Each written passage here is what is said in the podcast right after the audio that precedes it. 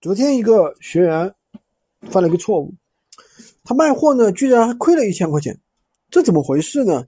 是这样啊，他一个东西发过去之后呢，客户说有问题，但这个客户呢，我怀疑是一个老手，他申做了一个申请，申请是什么？仅退货，那这个就要命了，就是说我这个东西仅退款，说错了啊，就是说我这个东西不退货，仅退款，然后呢，我们这学员没仔细看。以为是退货退款，帮的就同意了，结果上当了。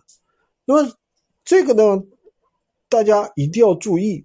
就比如说，当比如说你跟客户有商品上有问题，他说你这个东西少个配件，对吧？那么我们最安全的处理方式是什么样的？比如说这个配件五十块钱，你跟告诉他，你去当地买一下，我给你出五十块钱，对不对？那这个时候呢，你最好让他发起那个，对吧？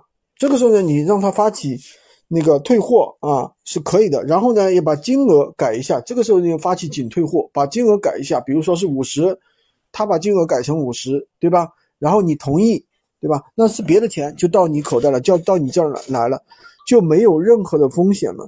所以说这个点是大家一定要注意的啊！很多新手小白这个点是搞不清楚，有的人就比如说你给了他，比如说这个商品。啊，这个零配件五十块钱，你给了他，然后呢，客户又来搞你说，哎，你这东西还是不能用啊，他又来发起退货，那你这个是赔了夫人又折兵，五十块钱给他了，然后呢，他又来搞你，所以说大家这个点儿的话一定要注意。